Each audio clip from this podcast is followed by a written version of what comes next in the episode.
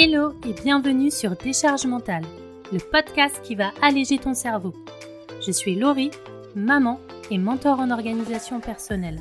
Après avoir fait un burn-out, j'ai mis en place des solutions pour me sentir plus légère au quotidien.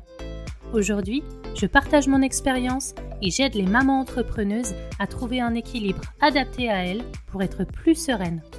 Abonne-toi pour ne pas louper les prochains épisodes et prépare-toi à créer ta vie idéale. Hello et bienvenue dans ce nouvel épisode.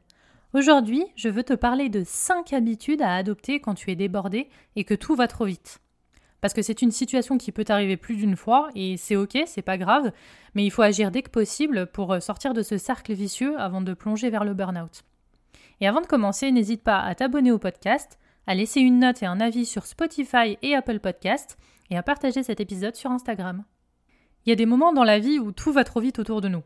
On se sent perdu, submergé et on ne sait plus trop où donner de la tête.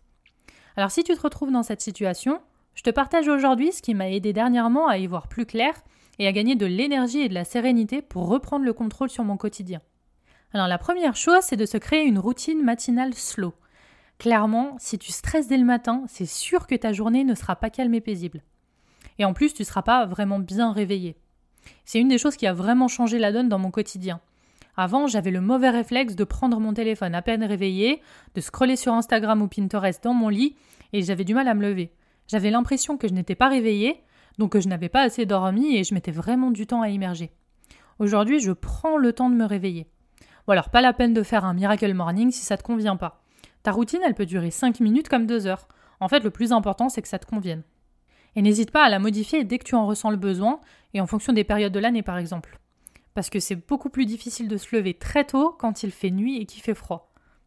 Tu peux déjà commencer par un truc tout simple, rapide à mettre en place et qui peut avoir un grand impact sur tes journées. Prends une petite minute pour ouvrir les yeux, te réveiller et atterrir tranquillement.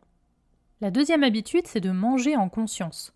On a souvent pris l'habitude de manger vite fait, voire même en regardant la télé, et finalement on réalise qu'on n'a pas savouré ce qu'on a mangé, on a mangé trop parce qu'on ne ressent pas de satiété, et on pense trop à ce qu'on devra faire après.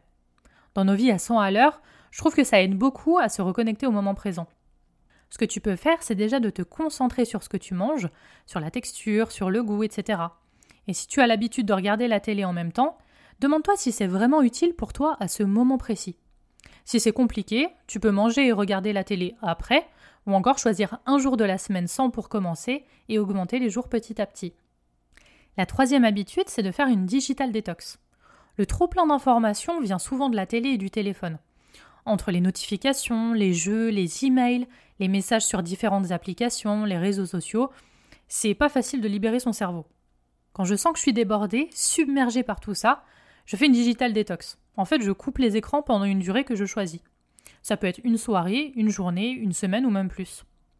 Depuis plusieurs mois, j'ai pris le réflexe de couper mon téléphone après ma routine du soir. Et franchement, ça a été un vrai gain de sérénité. Et en décembre 2022, entre Noël et le Nouvel An, j'ai fait une digital détox d'une semaine. J'ai coupé tous les écrans pendant 7 jours. Et clairement, ça m'a fait un bien fou. Et je me suis rendu compte qu'on avait vraiment du temps et qu'on était esclave de nos téléphones. Ça a été une grosse prise de conscience pour moi. Tu peux déjà commencer simplement en essayant de couper quelques heures le soir ou le matin, déjà juste ton téléphone ou la télé par exemple. La quatrième habitude, c'est de faire un brain dump, donc un vide cerveau. Si tu le cerveau encombré, c'est certainement parce que tu t'obstines à vouloir te souvenir de trop de choses. Ton cerveau n'est pas fait pour stocker de l'information, juste pour avoir des idées. Tu dois donc trouver une solution pour décharger ton cerveau et noter tout ce qui te passe par la tête. J'ai un endroit dans mon espace Notion, qui est aussi mon assistant virtuel, où je note mes idées, mes projets, mes envies, etc. Et je traite ça pendant mon weekly reset. J'ai programmé une trigger list inspirée euh, par le livre Getting Things Done de David Allen, en fait, c'est une liste de domaines dans lesquels je pourrais avoir quelque chose à faire ou à penser. Ça guide un peu mon brain dump et c'est vraiment hyper pratique pour le coup. Tu pourras ensuite prioriser en fonction des importances et des urgences. Et n'oublie pas de prendre du recul. C'est ok de remettre des choses à plus tard si ce n'est pas une priorité pour toi maintenant. Et la cinquième et dernière habitude, c'est de faire une vraie pause. Est-ce que ça t'est déjà arrivé de te poser sur ton canapé devant une série sur Netflix parce que tu avais besoin d'une pause et d'avoir l'impression après coup de ne pas être plus reposé qu'avant. Ça arrive très souvent quand ton cerveau continue de bouillir tout seul. Tu penses à tellement de choses que tu es aussi fatigué qu'après avoir bossé deux heures. Donc faire des pauses, c'est bien, mais faire des vraies pauses, c'est encore mieux. Alors déjà, utilise l'astuce précédente. Décharge ton cerveau. Et ensuite, fais des activités qui t'aident à couper toutes les pensées intrusives, comme du coloriage, des mots fléchés ou des sudoku par exemple. Je te partage une autre astuce hyper efficace pour déconnecter ton cerveau quelques minutes.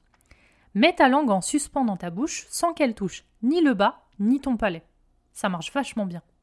Alors pour résumer, voilà 5 habitudes à adopter quand tu es débordé et que tout va trop vite.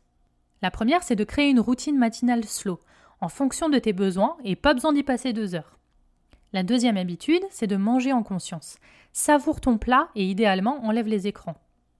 La troisième habitude, c'est de faire une digital detox de quelques heures ou de quelques jours. La quatrième habitude, de faire un brain dump, un vide cerveau pour décharger ton cerveau. Et la cinquième, c'est de faire une vraie pause. N'hésite pas à partager cet épisode à une amie qui peut se sentir débordée et qui aurait besoin de quelques astuces. Merci d'avoir écouté et je te dis à bientôt.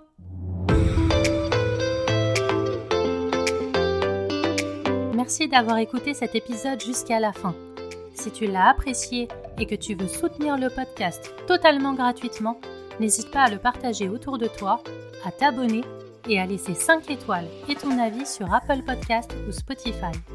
À très vite pour un nouvel épisode sur Décharge mentale.